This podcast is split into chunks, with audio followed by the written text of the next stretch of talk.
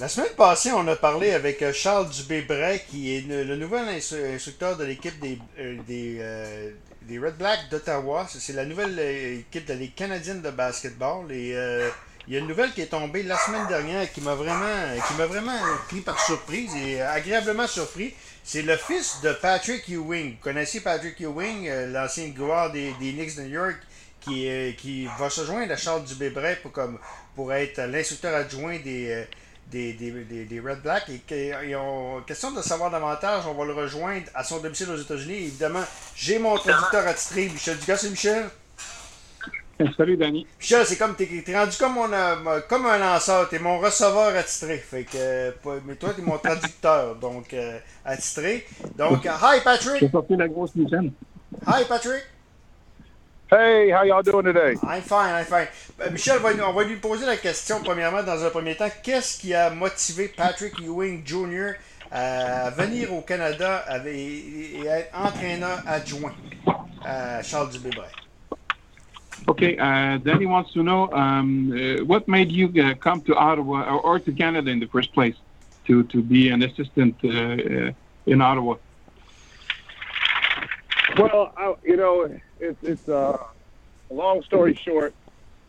I've been coaching now basketball for about six years, and you're starting to see the influx of Canadian players come to the United States, and they're great players.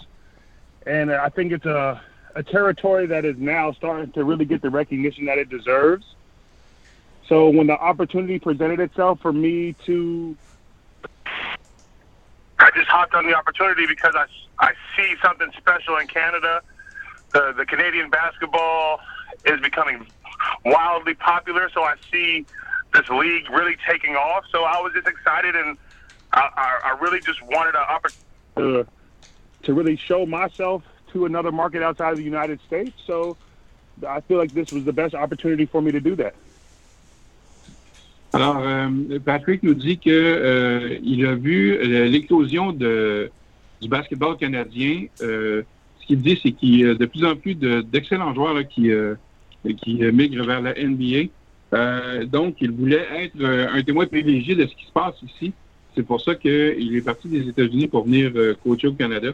Donc, il, il, dit justement là, que c'est une c'est le, le, basketball canadien ne reçoit pas tout, toute la reconnaissance qu'il mérite.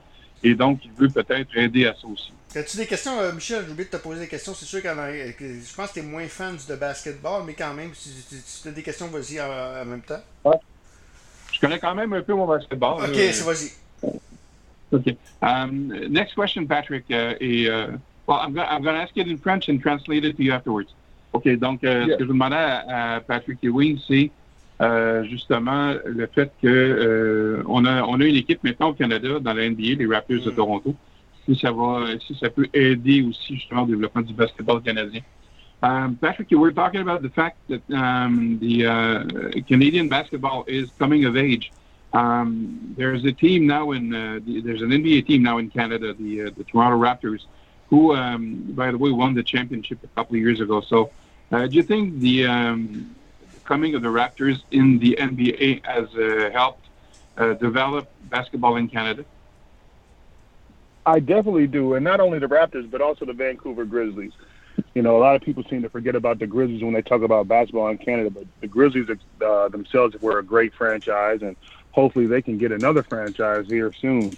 But you know, with with Vince Carter and Tracy McGrady coming and bringing a special flair to basketball, and they brought a special flair to Canada.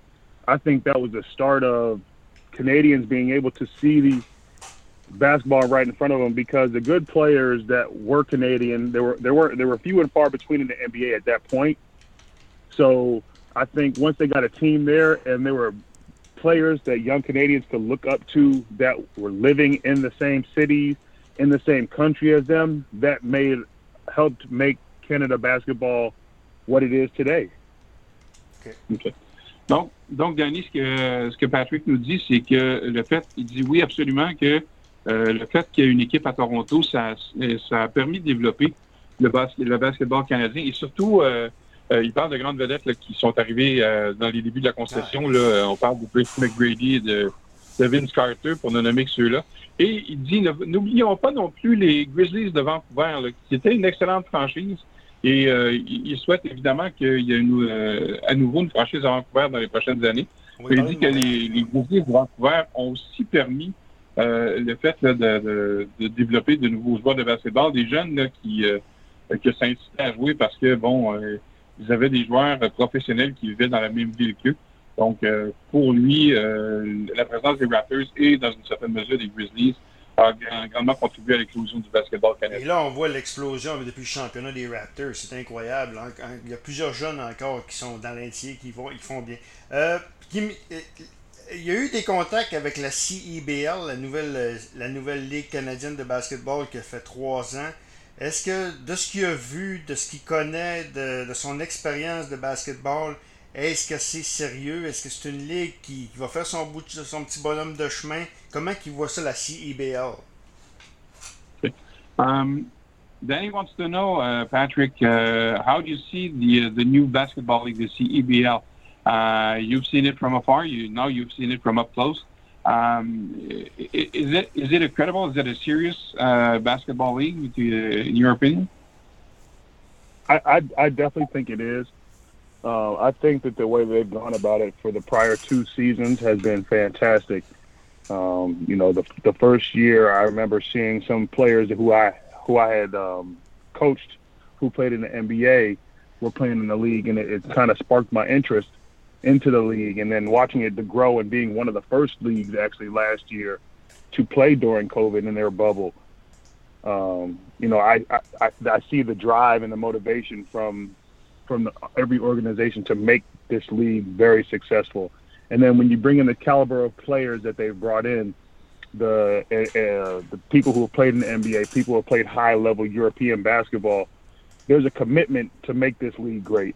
And then you add um, like for example, my franchise, the Ottawa Blackjacks, you know, we have Andy Rautins, who's you know NBA caliber, Javon Shepard, NBA caliber, Coach Charles, NBA caliber. Myself, I feel like I'm a high level coach. So you you bring in these guys who are capable of working and have motivation to get this league to the next level, get our teams to the next level. So I'm excited about the the path that this league is going to go. I, I do see a bright future for this league, and and I, I really anticipate it being one of the best leagues, you know, in North America. OK. Um, Patrick nous dit qu'il est, euh, il est confiant de voir que cette ligue-là va se développer, okay. que ça va devenir une des meilleures ligues en Amérique du Nord. Il dit que déjà, il y a des joueurs là-dedans qui sont calibres de la NBA. Ah euh, il, a parlé, il a parlé notamment de, de, joueurs de la NBA, de joueurs qui, qui seraient calibres en Europe aussi. Euh, il nous dit que euh, il parle de bon l'équipe va s'appeler les Black Jacks d'Ottawa. Ouais. Et euh, il, il, nous dit entre autres là, que les, il parle de Charles Dubé comme coach qui serait de calibre de NBA lui aussi. Il dit que lui aussi est un coach de haut niveau parce qu'il a quand même une certaine expérience. Donc, il ne voit pas pourquoi cette ligue-là n'aurait pas de succès, notamment l'équipe d'Ottawa. OK. Vas-y, vas-y, euh, Michel. OK. Euh, moi, je vais lui demander euh, une question un peu plus générique là, sur Patrick Ewing ouais. junior, à savoir, à savoir si c'est dur à porter comme nom. Ouais, d'être um, uh, uh, my next question, Patrick, is going to be a little more personal, but you've probably been asked that question a lot of times, but uh, here goes. Um, of course, uh, being Patrick Ewing Jr., you've been uh, all your life the son of uh, one of the icons of the NBA at a certain uh, era. Um, did uh, does that mean that your bearing is a is a kind of a burden, or to the contrary, did it open you a few doors? Uh, I think I think it went both ways. Um, you know, me personally, uh, I never looked at it as a burden. I think I feel like some people may look at it as, as a burden, but for me, it was just something for me to strive to be. Uh, as, as a kid, you know, a lot of people look at they have superheroes who are their icon, they, their idols, and you know, I, I feel like I wasn't any different. Where my dad was my superhero, and to the point where I've seen him, I, I got to watch him on TV 82 times a year at least, you know, plus the playoffs. I got to, they, people made dolls out of him. Um, you know, he, he shoot, he, they took his powers in the movie Space Jam. You know, he to me he was my superhero, and it just gave me something to strive for. And, you know, I feel like because of that, him being who he was, who he is, and the goals that he accomplished, it gave it giving me something to strive for made me push myself harder than maybe I would have if he wasn't my father. Um, I think that at the end of the day, uh, it helped me more than it hurt me. You know, there are definitely some cases where you could say, well, you know, you wouldn't have gotten this or you would have gotten this if you weren't who you were. But at the same time, I wouldn't trade my path, the the journey that I've been on, both in basketball and in life, uh, for anything. Well, I'm definitely glad to hear that. Um, donc, euh, Danny, ce que, ce que Patrick nous dit, je lui ai posé la question si c'était un fardeau à porter d'être ouais. le fils de, ou si ça lui a ouvert quelque portes. Il dit que euh, c'est un peu des deux. Euh, oui, il y avait, il y avait un petit peu, c'était un petit peu difficile. Par contre, euh, ce qu'il dit, c'est que euh, lui, pour lui, euh, ça a été, ça a été un exemple à suivre. Son père a été un modèle. Ça a été son héros pendant plusieurs, pendant toute sa jeunesse. Il dit, un petit peu à la blague, il disait même, écoutez, ils ont, les, même les méchants dans le film Space Jam ont pris les pouvoirs de mon père. Ils ont fait des poupées à partir de lui, donc des, des, des, figurines. Donc il dit qu'il avait la chance de le voir à la télévision 82 fois par année, plus les, éliminatoires. Donc, euh, ça a été un exemple pour lui à suivre, une, raison pour lui aussi de, de, de, pousser plus loin son engagement envers le basketball et envers tout ce qu'il a entrepris. Donc, grosso modo, c'est ça. Moi, je voudrais poser une question suite à ça, parce que c'est sûr que si ça aurait appelé Patrick Brown, on ne l'aurait pas appelé. Euh, euh, donc, euh, ça, c'est important. Euh, Patrick Ewing, fils, père, dirige l'équipe de Georgetown dans la NCAA.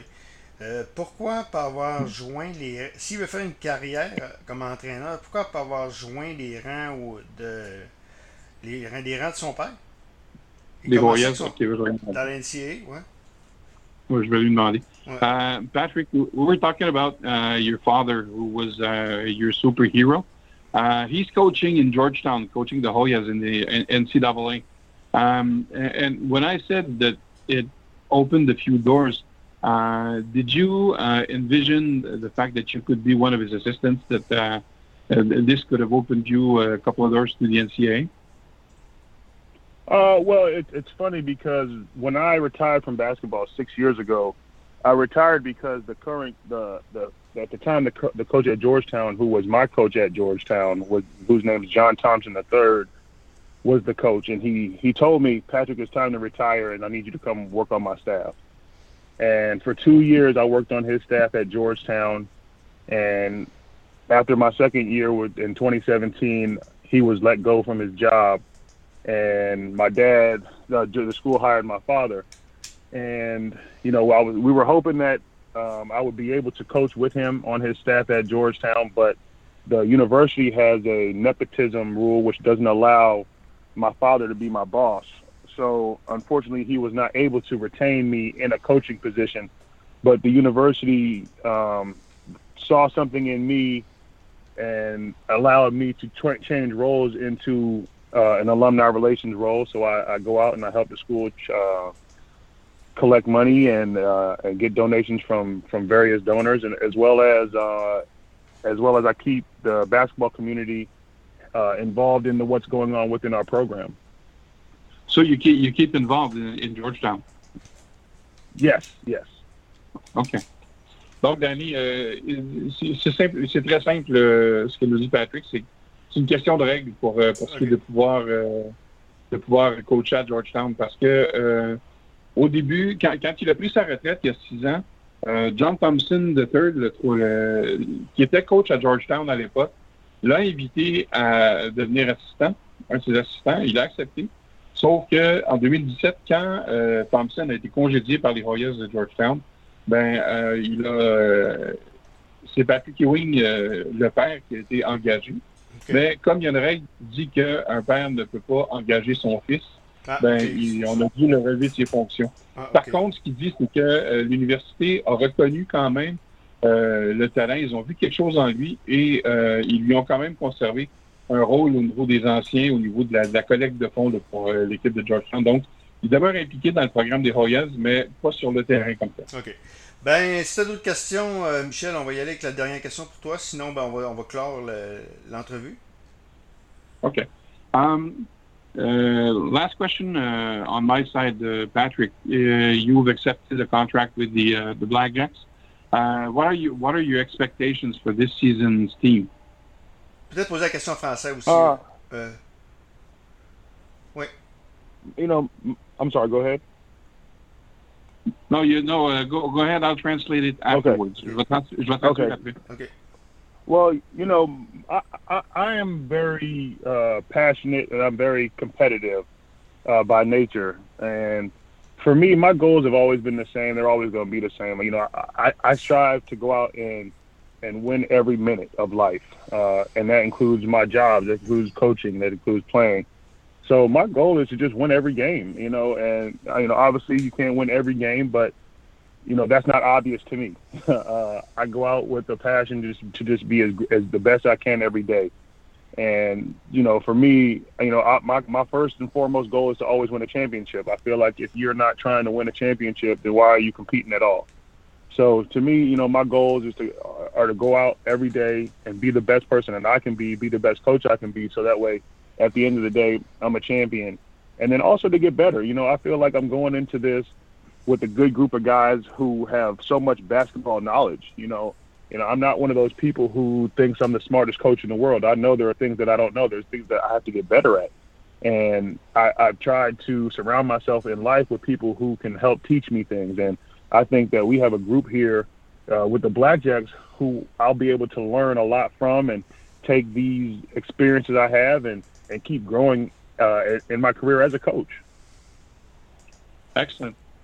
Donc, uh, and by the way, you, uh, you have the same philosophy as um, uh, Herman Edwards, the uh, former New York Jets coach in football, who said, "You play to win the game." exactly. Exactly. Yeah. OK, donc, euh, Danny, ce que, ce que nous dit, euh, et, et j'ai fait référence à l'ancien coach du Jets de New York, Herman Edwards, ouais. quand, quand, quand il parlait. Euh, je lui ai demandé euh, quelles étaient ses attentes face à la prochaine saison des Blackjacks d'Ottawa. Ce qu'il me dit, c'est euh, moi, je suis un gars de nature très compétitive, vous pouvez le comprendre. Et euh, il dit que c'est un. Lui, il, euh, son, son, son, état d'esprit, il veut gagner chaque minute de sa vie. Donc, il veut, sur le terrain, il veut gagner aussi. Donc, euh, ça, je faisais référence à Herman Edwards dans une conférence de presse qui disait You play to win the game. Mm. Donc, dans, dans ce sens-là, euh, ce qu'il dit, c'est qu'il il veut aussi, il dit, euh, au cours de, cette, la saison qui, qui s'en vient, il veut, il, s'est entouré de gens là, qui, euh, qui ont des, probablement euh, des compétences que lui n'a pas en matière de basketball. Il veut apprendre de ces gens-là. Et euh, donc, en même temps, bon, il veut, c'est sûr qu'il veut se présenter sur le terrain chaque match et pouvoir espérer gagner, mais en même temps, pouvoir apprendre là, au cours de cette saison-là et peut-être emmagasiner du bagage en tant qu'entraîneur. Dernière petite question, puis après ça, on va lâcher. Euh, le fait que c'est Patrick Ewing Jr., entraîneur, est-ce que dans une ligue mineure, ça peut être intimidant pour un jeune? Pour un joueur, mm. il n'est pas dans NBA, là, il, porte le nom Patrick Ewing pareil. Pour un joueur d'une ligue mineure, ça peut être quelque chose quand même de, de, curieux. Il va sûrement. Hein? Non, euh, je vais traduire. Ouais. OK. Donc, um, uh, Patrick, uh, Danny wants to know, uh, and it's going to be the last question, I guess. Um, we, we, we spoke about the fact that you, you're bearing a very well-known name. Um, do you think it could be intimidating for a minor league player to come to Ottawa and see that the coach is uh, Patrick Ewing Jr., even though it's junior, it's still Patrick Ewing. So do you think uh, there's an intimidation factor, or to the contrary, uh, does it have some form some form of attractiveness for these players?